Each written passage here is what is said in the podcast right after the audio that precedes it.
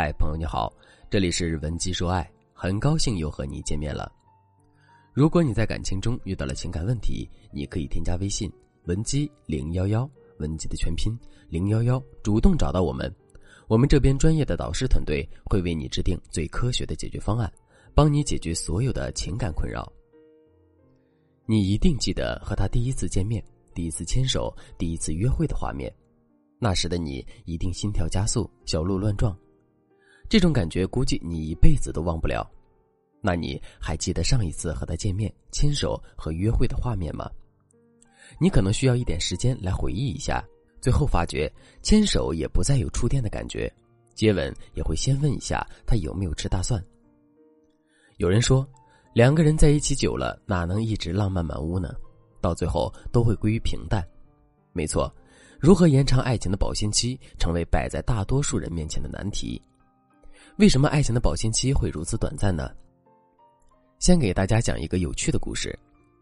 美国前总统克里芝和妻子参观了一家家禽农场。在参观时，总统的妻子向农场主询问：“怎么用这么少数量的公鸡生产出这么多能孵育的鸡蛋？”农场主自豪的解释道：“他的公鸡每天要执行职责几十次。”请告诉总统先生，第一夫人强调的说道。总统听到后问农场主：“那每次公鸡都是为同一只母鸡服务的吗？”“不。”农场主回答道，“有许多只不同的母鸡。”请转告柯立芝太太。总统回答道：“是不是一言不合车速就加快了呢？大家别着急下车，接下来才是重点。公鸡在交配时会不断更换对象，因为新奇能够带给它源源不断的兴奋和能量，在心理学上我们称之为柯立芝效应。”所以，当两个人相处越久，新奇感就越低，导致的结果就是亲密关系带给人的情绪刺激越来越低。除此之外，我们还常常听到一句话：“爱情是盲目的。”恋爱初期，我们会对伴侣产生幻想，由此产生的激情，让我们把伴侣理想化，只看得到白马王子的优点，而忽视那些不利于感情发展的因素。问题的关键就在于，幻想也是持续消退的。当真实的伴侣逐渐清晰，浪漫就会逐渐消退。所以，如果你也遇到了这样的情况，先不要急着下结论，是不是你们的感情走到了尽头？很可能是关系到了激情消磨殆尽的瓶颈期。想让你们的爱情重新焕发光彩，浪漫如初吗？下面我就给大家分享一个特别实用的方法：一，把男人当做自己的朋友。有的人听了可能会觉得很荒谬，恋人怎么能变成朋友呢？变成了朋友，那爱情还存在吗？这其实就是大家对爱情的误解。当我们采访到结婚达到十五年以上的夫妻保持婚姻的秘诀时，并没有很多人提到浪漫、激情的字眼。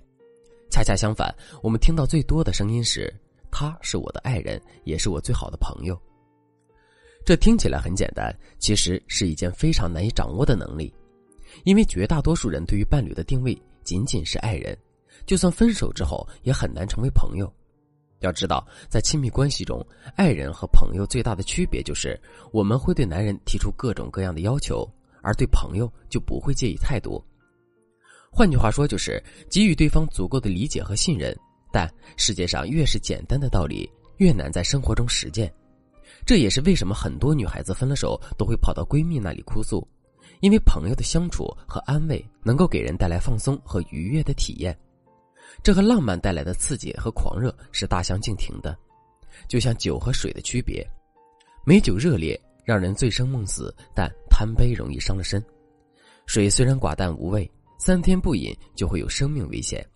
所以，爱情不是浪漫主义的简单堆砌，而是浪漫和友谊的有机融合。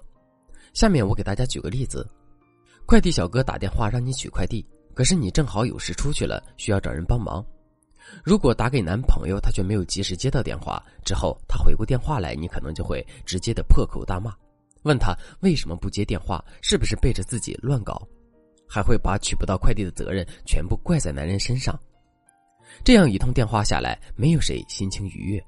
但是，假如这个电话是打给朋友的，即使朋友过了很久才回过电话来，你肯定也是和风细雨的讲述打电话的缘由，可能还会给自己的好闺蜜讲个笑话。最后，本来是一次帮忙的电话，变成了姐妹之间几个小时的电话粥。这就是大多数人都会犯的一个错误：给予朋友的关心，却很难给予伴侣。如果这通电话我们能够以朋友的角度出发，去和自己的男朋友沟通，我想结果一定会不一样。接下来我给大家讲第二个方法：二，节流浪漫，细水才能长流。我们回到课程开始提出的问题：为什么我们从恋爱初期到最后两个人牵手会有很大的差别呢？这就不得不提浪漫阈值了。爱情是盲目的，尤其是开始阶段。两个人沉醉在二人世界中，此时你的一句问候，他轻轻的一个吻，都会让彼此开心一整天。也就是说，获得满足感的要求比较低，一个眼神、一个动作就能够引发你们感受到浪漫的临界值，我们称之为浪漫阈值。但是很快你们发现，这样的行为已经不太能刺激到彼此，又或者为了能让对方更爱自己，可以尝试做更多的事情。比如，女生今天做一顿大餐，明天又把刚刚织好的围巾送给男生，男人也不例外，鲜花礼物推陈出新的逗你开心。为了纪念认识一百天，就决定一起去马尔代夫潜水。这样的感情真的很幸福，而且幸福达到了一个很高的程度。但是这也造成了困扰，互动示好的太过频繁，导致浪漫阈值太高。等到这股子新鲜劲儿过后。除非你们能够不断的想出新的花样，或者同样的事情做到比之前更好，否则很难再有心跳加速的幸福感，也就是我们一开始说的爱情早早的归于平淡了。所以在亲密关系中，浪漫的无度挥霍虽然能够带来感情的极致体验，但是来得快，去的也快。为了延长爱情的保质期，我们有必要控制浪漫阈值的增加速度，也就是延长爱情的一步步发展。不要太轻易、太快的就为对方做的太多，要节流浪漫。如果你有很多浪漫的小点子，那就点缀在你们感情路上的每一个地方。